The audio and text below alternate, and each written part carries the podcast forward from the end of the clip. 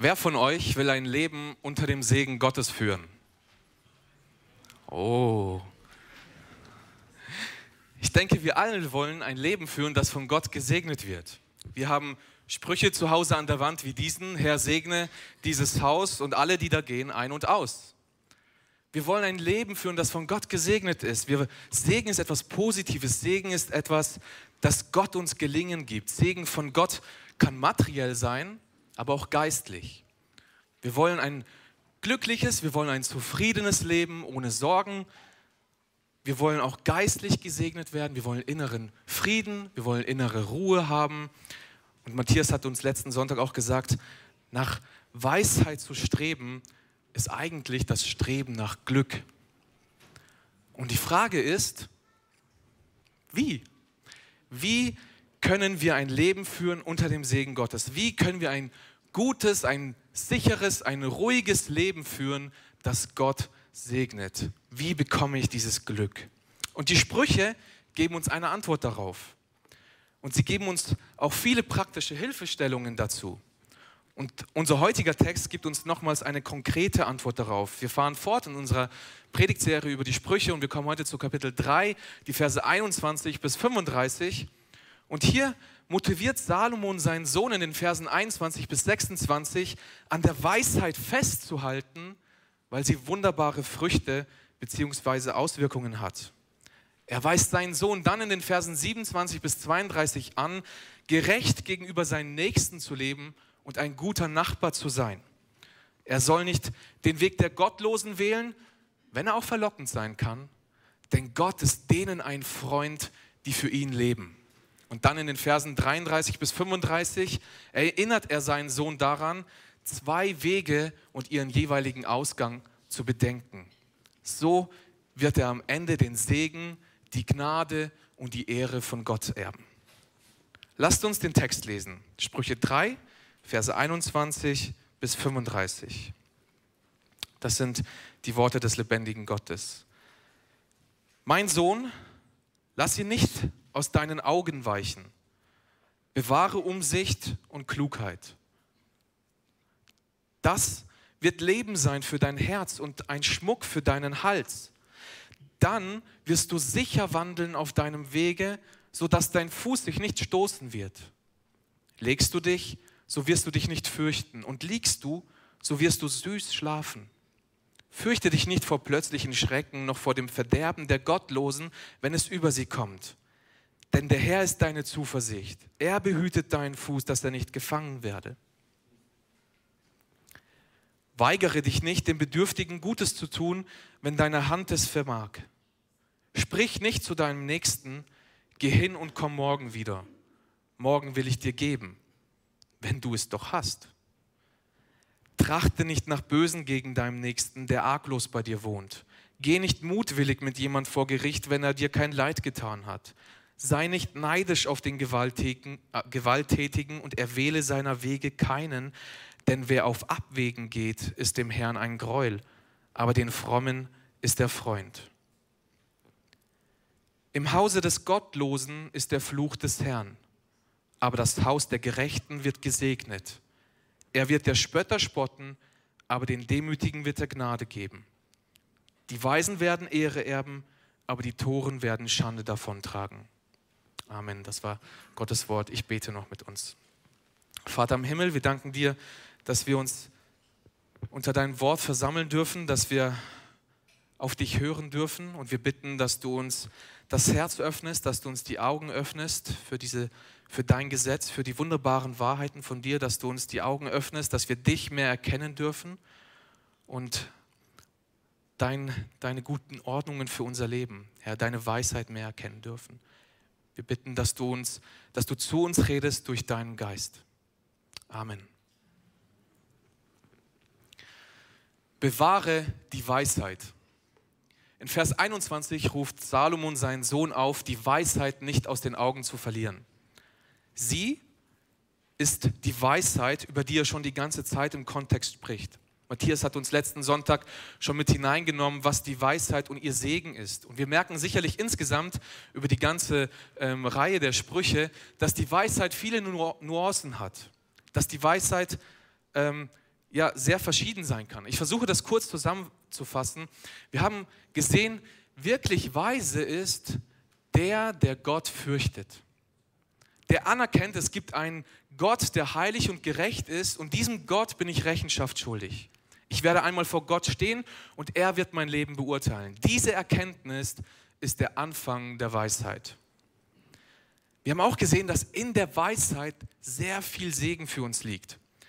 Leben nach Gottes Geboten führt, führt zu einem Leben des Segens. Und so ist die Weisheit eigentlich auch eine Frage von Leben und Tod, haben wir letzten Sonntag gesehen. Sie weist uns, die Weisheit weist uns auch einen besseren Weg zur Gesundheit. Gottes Weisheit schützt uns vor dem Bösen, vor Irrwegen und so weiter. Und die Weisheit Gottes ist ein Baum des Lebens. Sie ist das Leben in Fülle. Sie ist die Quelle allen Segens. Gottes Weisheit, haben wir sogar gelesen, ist der Anfang aller Dinge. Durch sie hat Gott alles geschaffen. Und durch Gottes Weisheit oder Gottes Weisheit zu bekommen, ist besser, als nach Gold und Silber zu streben. Sie ist schöner als Perlen und sie ist schöner als alles andere, was wir uns jemals vorstellen können. Das ist die Weisheit Gottes. Kurz zusammengefasst, die Weisheit Gottes ist letzten Endes Gottes Ordnung für, für die gesamte Schöpfung, für die Natur und für unser Leben. Auch sein Gesetz.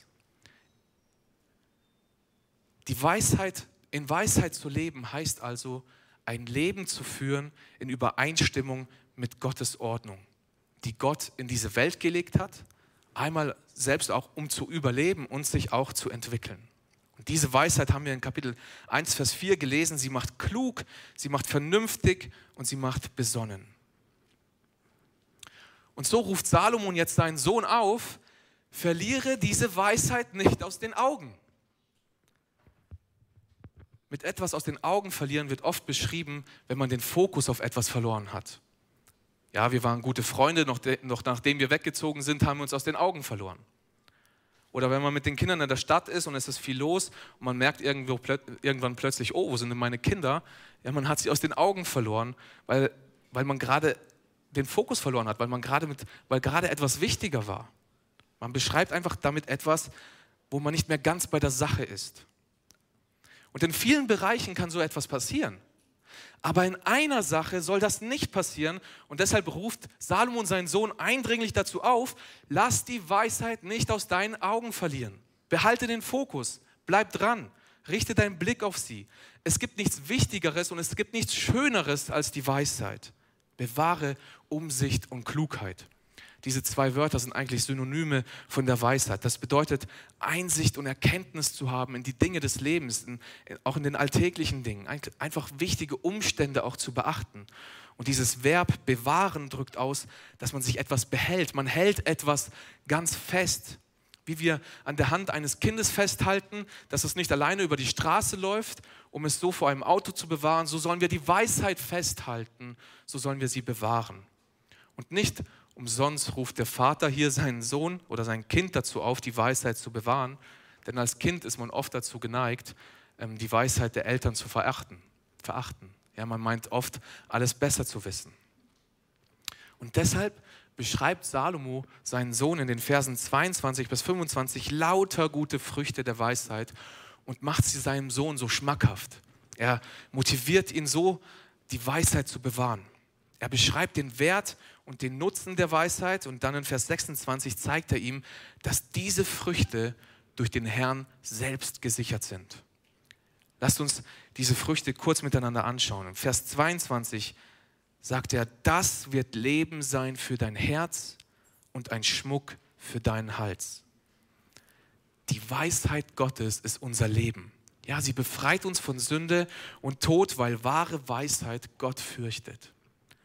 Die Weisheit ist ein Schmuck um unserem Hals. Die Weisheit schmückt die Person selbst, die äußere, die äußere Erscheinung. Mit einer weisen Person umgibt man sich gerne. Die Weisheit ist also die Fülle deines Lebens und macht dich äußerlich schön. Sie macht dich angenehm. Vers 23 sehen wir eine weitere Frucht. Dann wirst du sicher wandeln auf deinem Wege, sodass dein Fuß sich nicht stoßen wird. Ja, die Weisheit gibt dir einen sicheren Lebensweg. Mit deinem Leben ist es dann nicht so, wie wenn du mit deinem Fuß an die Ecke eines Tisches stößt oder du auf einen Legostein trittst und so vor Schmerzen schreist. Nein, dein Lebenswandel wird sicher sein. Wir wissen, Sicherheit ist ein großes Bedürfnis unserer Gesellschaft. Wir haben es in den letzten Jahren im großen Ausmaß gesehen und wir merken es auch in vielen anderen Bereichen. Wir schließen viele Versicherungen ab, wir legen Geldvorräte an und das hat alles auch etwas Gutes, aber oftmals setzen wir unser Vertrauen da hinein. Und eine Frucht der Weisheit ist Sicherheit in einer unsicheren und bedrohlichen Welt. Und die Weisheit gibt uns das. Eine weitere Frucht sehen wir dann in Vers 24. Legst du dich, so wirst du dich nicht fürchten und liegst du, so wirst du süß schlafen. Die Weisheit gibt uns einen ruhigen und sorglosen Schlaf. Keine schlaflosen Nächte mehr. Du hast einen gesegneten und süßen Schlaf.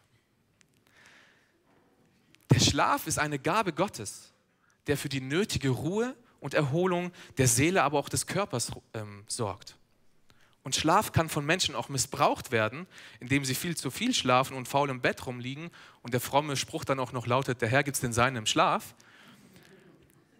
Doch wir sehen, eine Frucht der Weisheit ist, einen furchtlosen und guten Schlaf zu haben. Natürlich kann es auch sein, dass es aufgrund einer Krankheit dieser Schlaf nicht da ist. Davon spricht der Text jetzt hier nicht, sondern er spricht davon, sich nicht fürchten zu müssen, sich keine Sorgen machen zu müssen, ein reines Gewissen zu haben, das lässt einen gut schlafen. Gewissensbisse können uns den Schlaf rauben. In Sünde zu leben kann uns den Schlaf rauben. Wenn du Angst hast, erwischt zu werden, wenn es wenn, ans Licht kommt, wer du wirklich bist, weil du was verheimlichst, das kann dir den Schlaf rauben. Doch die Weisheit gibt uns einen ruhigen und sorglosen Schlaf, weil wir in der Übereinstimmung mit Gottes Ordnungen und Gesetzen leben. Dann in Vers 25 lesen wir noch eine weitere Frucht. Um den Vers besser auch zu verstehen, sollten wir dieses dann noch aus Vers 23 mitlesen. Also hier wird uns eine weitere Frucht beschrieben. Die Schlachter übersetzt es hier so, du brauchst keinen plötzlichen Schrecken zu fürchten, auch nicht den Untergang der Gottlosen, wenn er kommt.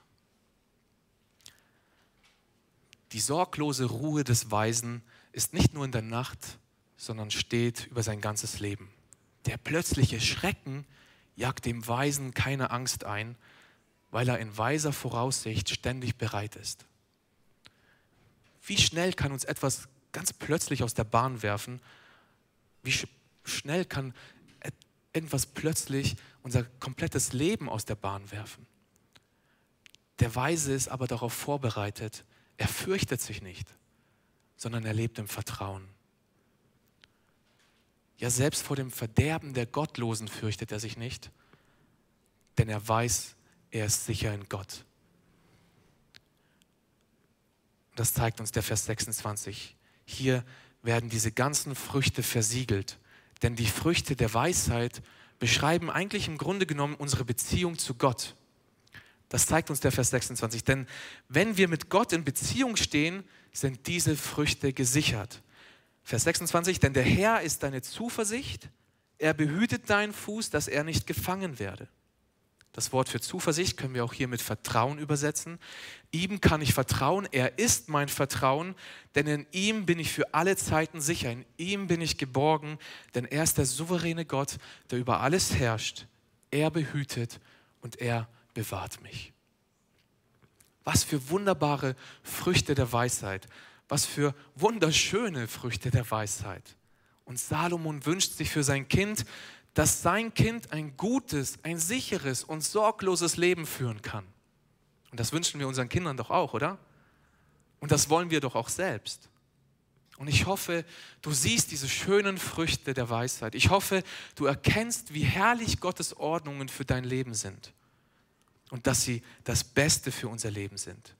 Ich hoffe, du willst diese Weisheit festhalten, wie du ein Kind festhältst beim Überqueren der Straße. Und vielleicht siehst du diese Früchte gerade nicht in deinem Leben. Vielleicht ist deine Beziehung zu, zu Gott gerade nicht im Rein. Vielleicht hast du Gewissensbisse. Vielleicht liegst du nachts wach, kannst nicht schlafen, hast Angst, Angst erwischt zu werden, fürchtest dich vielleicht auch vor dem Tod der Gottlosen weil du vielleicht gar nicht anders lebst wie ein Gottloser. Dann hast du vielleicht die Weisheit aus den Augen verloren. Dann hast du vielleicht Gottes Ordnung für dein Leben aus den Augen verloren. Dann will ich dich motivieren, dann will ich dich dazu aufrufen, fokussiere wieder deinen Blick. Richte deinen Blick wieder auf Gottes Weisheit. Bringe dein Leben wieder in Gottes Weisheit, in die Ordnung Gottes ein. Wenn du die Früchte der Weisheit erleben willst, wenn du, dein, wenn du seinen Segen erleben willst, dann greife nach dieser Weisheit wie nach einem Schatz, um ruhig und getrost in Gott zu leben.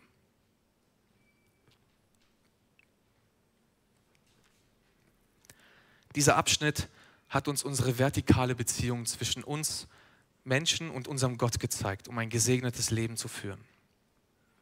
Aber es geht weiter. Vers 27 bis 32 zeigt uns die horizontale Beziehung auf. Das heißt, nun geht es darum, wie wir uns gegenüber, unseren, wie wir uns gegenüber anderen Menschen weise verhalten sollten. Der zweite Punkt, lebe gegenüber deinem Nächsten gerecht. Die Weisheit lehrt, dass wenn die vertikale Beziehung zum Herrn stimmt, auch die anderen Beziehungen in deinem täglichen Leben stimmen werden. Ein praktisches Beispiel für die Einhaltung dieser Weisheit ist, ein guter Nachbar zu sein. Das führt Salomon hier aus. Also jemand, der gegenüber seinem Nächsten gerecht ist. Du bist nicht weise oder du bist auch in keiner richtigen Beziehung zum Herrn, wenn du kein guter Nachbar bist. Wenn du Gott liebst, wirst du auch deinen Nächsten lieben. In diesem Text haben wir mehrere verneinte Befehle. Vers 27 beispielsweise, weigere dich nicht zu helfen. Vers 28, sprich nicht vertröstende, aber unehrliche Worte.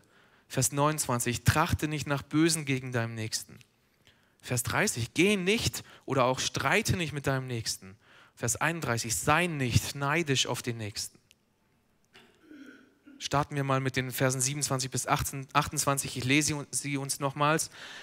Weigere dich nicht, dem Bedürftigen Gutes zu tun, wenn deine Hand es vermag.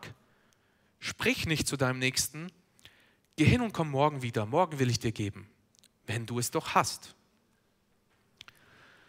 Morgen, morgen, nur nicht heute, sagen alle faulen Leute. Oder was du heute kannst besorgen, das verschiebe nicht auf morgen. Wir kennen diese Sprüche und die bringen das ähnlich zum Ausdruck. Der Vater weist seinen Sohn an, wenn du gut, etwas Gutes tun könntest an deinem Nächsten, dann tu es auch. Verschiebe es nicht. Denn wenn wir es verschieben, werden wir es mit großer Wahrscheinlichkeit nicht tun. Tu es jetzt, tu es sofort. Der Bedürftige in diesem Fall ist nicht nur jemand, der bettelarm ist, wie wir vielleicht im ersten Moment jetzt denken könnten, sondern man soll nichts Gutes demjenigen vorenthalten, der ein Recht darauf hat. Die Schlachter übersetzt es hier ein, ein wenig besser. Verweigere keine Wohltat dem, welchen sie zukommt, wenn es, wenn es in der Macht deiner Hände liegt, sie zu erweisen. Wer ist das? Das ist jeder, der etwas verdient, also jemanden, dem etwas zusteht, beispielsweise ein gerechter Lohn oder auch jemand, der etwas braucht, vielleicht Geld oder ja für eine bedürftige Person. Der nächste ist der, der Hilfe braucht. Und wenn ich die Mittel habe zu helfen, dann soll ich das auch tun. Weigere dich nicht, Gutes zu tun, und zwar jetzt, heute. Verschiebe es nicht. Die Weisheit wird dich dazu führen, ein guter Nächster zu sein sofort zu helfen. Unter dem Segen Gottes zu leben, unter dem Segen Gottes leben zu wollen, heißt, ein guter Nächster zu sein. Und wir sollten uns die Frage stellen, wie oft tun wir etwas nicht, obwohl wir es könnten? Wie oft tun wir etwas nicht, obwohl wir es könnten? Ja, es kann aus Geiz sein, aber es kann auch aus Bequemlichkeit sein. Vor ein paar Wochen bin ich zur Gemeinde gekommen und vorne am Zaun saß eine Frau, die um Geld gebettelt hat. Es war gerade der Übergang zum Morgen, vom Morgen zum, Abend, äh, zum Mittaggottesdienst. Und ich dachte über mich selbst, wie heuchlerisch ich eigentlich bin. Komme gerade von einem, ich komme gerade von einem leckeren Frühstück in die Gemeinde und zum Hause, ja, zum Gottesdienst und da ist vor den Türen der Gemeinde jemand, der Hilfe bräuchte. Und ich könnte hingehen und sie zum Gottesdienst einladen und sie danach zum Mittagessen einladen. Aber ich bin einfach dran vorbeigelaufen. Ich hätte die Mittel dazu gehabt. Doch ich sah das gar nicht als meine Verantwortung. Und dann sucht man innerlich noch nach Ausreden und ist einfach bequem. Und letzten Endes ist das einfach lieblose Selbstsucht. Doch Gott zu lieben heißt auch seinen Nächsten zu lieben, nicht vorenthalten, Gutes zu tun. Wie bist du ein guter Nächster? Wie bist du ein guter Nächster? Zwei Verse will ich ganz kurz aus dem Neuen Testament zitieren. 1. Johannes 3, Vers 17. Wer aber die Güter dieser Welt hat und seinen Bruder Notleiden sieht und sein Herz vor ihm verschließt, wie bleibt die Liebe Gottes in ihm? Hier geht es natürlich auch um, um, die Glaubensgeschwister, was aber auch ein Prinzip für andere ist, wie wir in der Textlesung auch beim, beim herzigen Samariter sehen können. Jakobus sagt in Jakobus 4, Vers 17, wer nun weiß, Gutes zu tun und tut's nicht, dem ist Sünde.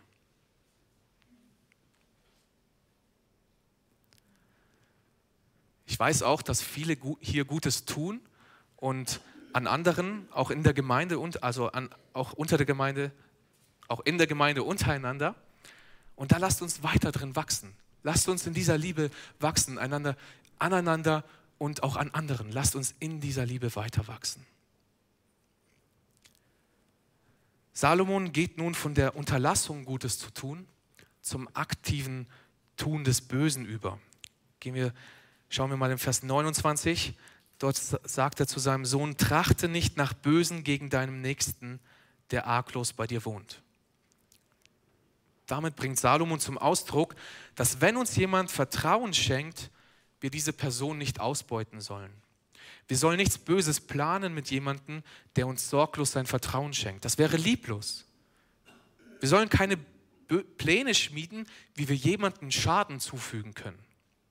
Sei nicht darauf aus, dir einen Vorteil zu schaffen, wenn dadurch, dass Menschen dir vertrauen. Benutze Menschen nicht zu deinem eigenen Vorteil. Vers 30 sagt er ihm dann weiter, geh nicht mutwillig mit jemand vor Gericht, wenn er dir kein Leid getan hat. Ja, also beschuldige deinen Nächsten nicht ohne Grund, wenn er dir gar kein Unrecht getan hat. Das kann sich auf eine falsche Anschuldigung aus Gewinnsucht beziehen, ja. Du beschuldigst ihn einfach aus Eifersucht, um etwas zu bekommen, was du willst oder, das, oder was auch ihm gehört. Es ist in Ordnung, Gerechtigkeit zu suchen, wenn es einen angemessenen Grund da, dafür gibt. Dagegen hat Salomon gar nichts. Ja? Vielleicht musst du aufgrund, äh, oder vielleicht musst du ja einen Nachbarn vor Gericht bringen, um eine Ungerechtigkeit gegen deine Familie zu beenden, aber du tust es nicht aus Bosheit oder um dich an ihm zu rächen. Das geh nicht, kann man auch übersetzen mit streite nicht. Ja, wir sollen keine streitsüchtige Menschen sein. Fange keinen Streit ohne Grund an. Das ist nicht weise. Das ist keine Liebe zu deinem Nächsten. Gott ist ein Gott des Friedens. Er ist ein Friedensstifter und auch wir sollen, soweit es uns möglich ist, mit allen Menschen in Frieden leben.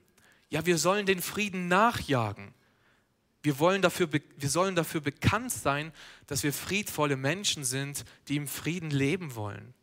Wir wollen nicht streiten und schon gar nicht, wenn es gar keinen Grund dafür gibt. Und innerhalb des Leibes Christi macht Paulus in 1. Korinther 6 deutlich, ist es schon gar nicht angebracht. Und zu guter Letzt ermahnt Salomon jetzt seinen Sohn, den gewalttätigen Menschen nicht zu beneiden, der aufgrund seiner Pläne Erfolg zu haben scheint. Vers 31 lesen wir noch einmal, seid nicht neidisch auf den Gewalttätigen und erwähle seiner Wege keinen. Es gibt Zeiten, in denen es so aussieht, als würde das Leben der nach der Weisheit Gottes, das Festhalten an Gottes Ordnungen uns eher schaden als nutzen. Und das Befolgen der Wege des Bösen sieht manchmal vielversprechender aus und es kann zu kurzfristigem Erfolg führen. Wir können schnell auf manche Menschen eifersüchtig werden, weil sie vielleicht mehr Erfolg haben als wir. Ihre Methoden scheinen irgendwie besser zu funktionieren, sie scheinen einfacher zu sein und sie scheinen zu, äh, oftmals glücklicher zu sein, obwohl sie falsch und obwohl sie böse handeln. Manche bekommen vielleicht durch Lügen den Job, den du schon immer haben wolltest. Manche werden durch ein sündiges Verhalten schwanger und wollten das gar nicht. Und als Ehepaar versucht man das vielleicht schon seit längerer Zeit und fleht Gott dafür an und es klappt einfach nicht. Andere in deinem Alter haben vielleicht einen Partner, eine Beziehung und bei dir wird das irgendwie leider nichts und du bist versucht, eine Beziehung mit einer Person einzugehen, die nicht wiedergeboren ist. Ja, es gibt Zeiten, in denen es so aussieht, als ob der Weg der Sünde der Weg ist, um zu bekommen, was wir wollen. Man könnte versucht sein, so zu leben wie sie. Doch Salomon bittet seinen Sohn, diese Menschen nicht zu beneiden, denn am Ende wird sich das Blatt wenden. Am Ende werden sie verlieren. Auf diesem Weg liegt nicht der Segen Gottes. Lesen wir nochmal Vers 32. Denn wer auf Abwägen geht, ist dem Herrn ein Gräuel, aber den Frommen ist er Freund. Jemand, der diese Wege wählt, wie die Gottlosen ist dem Herrn ein Gräuel, das heißt eine Abscheulichkeit. Das Wort bringt zum Ausdruck, dass etwas so abscheulich ist, dass es Ekel und Grauen hervorruft. Wir sehen abscheuliche und fürchterliche Bilder von Kriegen oder wir hören von Gräueltaten, von Vergewaltigungen und so weiter. Wir kennen schreckliche Bilder aus dem Zweiten Weltkrieg, was die Nazis mit den Juden gemacht haben. Das war abscheulich. Und das bringt dieses Wort hier zum Ausdruck, wie Gott den sieht, der auf Abwägen ist abscheulich. Aber jemand, der in Reinheit lebt, der gerecht ist, der aufrichtig lebt, dem ist Gott ein Freund. Im Gegensatz zu den anderen hat Gott eine vertraute Gemeinschaft mit diesen die, die gerecht gegenüber ihrem Nächsten leben, die dem Nächsten Gutes tun, wenn sie es können, die friedfertig sind, die keine bösen Pläne schmieden, die in Reinheit leben, das sind die, mit denen Gott Gemeinschaft hat, denen er ein Freund ist, denen er ganz nahe ist. In Jakobus 2, Vers 23 erfahren wir, dass Gott Abraham seinen Freund nannte. Und das ist ein Zitat aus Jesaja 41. Und dort heißt es, dass Gott Abraham erwählt hat und er nennt ihn meinen Geliebten was auch als Freund übersetzbar ist. Und die Frage an dich lautet jetzt, bist du ein Freund Gottes? Bist du ein Freund Gottes? Ganz ehrlich, wenn wir hier lesen, wie die Freunde Gottes beschrieben werden, dann denke ich, müssen wir feststellen, dass wir erstmal keine Freunde Gottes sind. Wir versagen doch ständig in der Beziehung zu Gott und zu unserem Nächsten. Und wir leben seine Weisheit nicht in Vollkommenheit aus. Und weil das so ist, sandte Gott seinen Sohn. Er lebte die Weisheit in Vollkommenheit aus. Er ist ans Kreuz gegangen, um für unsere Unvollkommenheit zu sterben. Er wurde für uns zum Fluch gemacht, um uns den vollkommenen Segen Gottes zu bringen. Und so ist Jesus Christus für uns zur Weisheit und Gerechtigkeit geworden. Er ist der eine wahre Freund Gottes und er ruft uns zu sich, ruft uns aus, auf, um uns seine Weisheit und Gerechtigkeit zuzurechnen. Und so können wir zu dem Vater kommen. Als Menschen, die durch Glauben zu seinen Freunden geworden sind, sieht uns Gott nun auch als Freunde an. Und so können wir unter seinem Segen leben. Bist du ein Freund Gottes? Um im Gottes Segen zu leben, ist es entscheidend, dieses zu bedenken.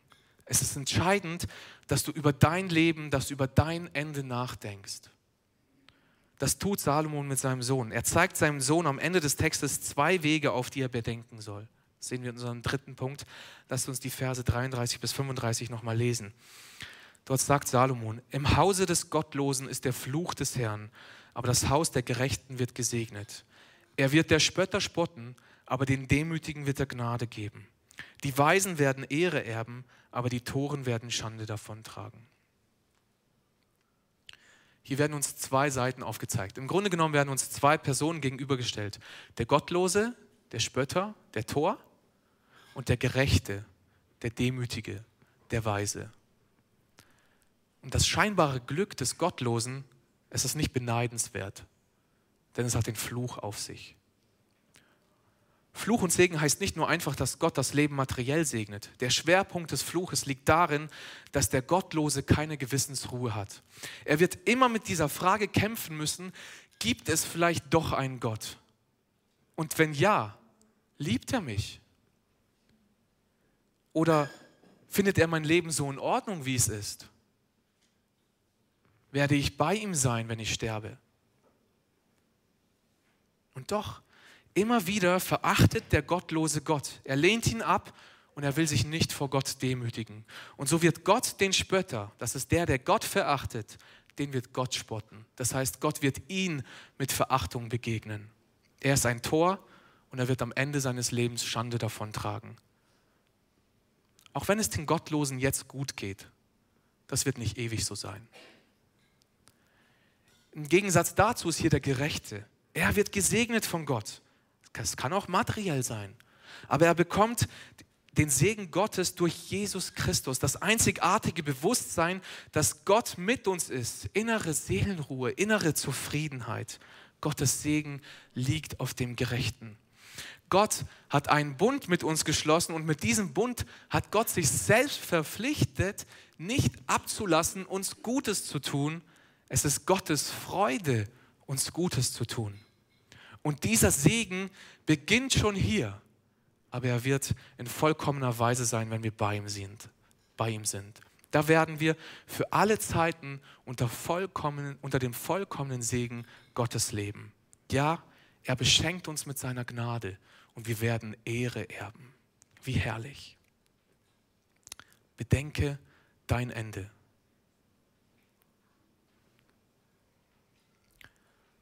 Um ein Leben zu führen, das Gott segnet, bewahre die Weisheit, lebe gegenüber deinem Nächsten gerecht und bedenke dein Ende.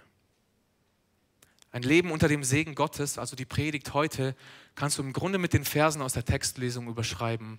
Du sollst den Herrn, dein Gott, lieben von ganzem Herzen, von ganzer Seele, von, ganzer, von allen Kräften und vom ganzen Gemüt und deinen Nächsten wie dich selbst. Amen.